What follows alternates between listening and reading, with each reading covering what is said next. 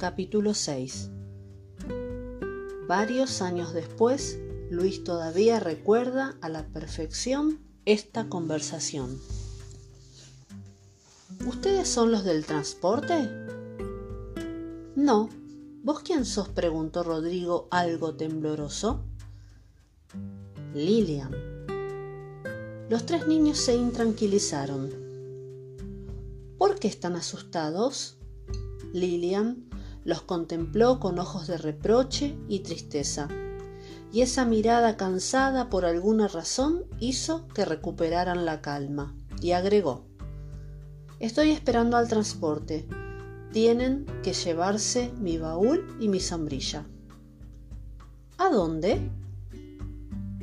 A la estación de trenes Rosario Central. Nos vamos a Mar del Plata con mi mamá, afirmó Lilian con ansiedad.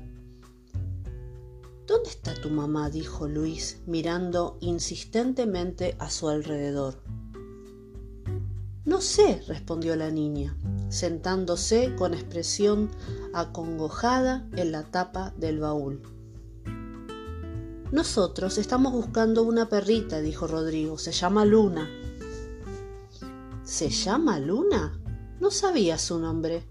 Lilian sonrió y agregó, La tengo yo. ¿Vos la encontraste? preguntó Max, curioso. Sí, pero tiene dueña, replicó Luis, que no dejaba de pensar en la desconsolada Carolina. Ahora la dueña soy yo. ¿Podés decirnos dónde está Lunita?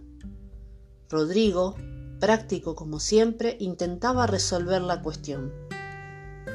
En el sótano, con las otras mascotas. Están bien. Les doy de comer y de beber y por las noches las saco a pasear por la terraza.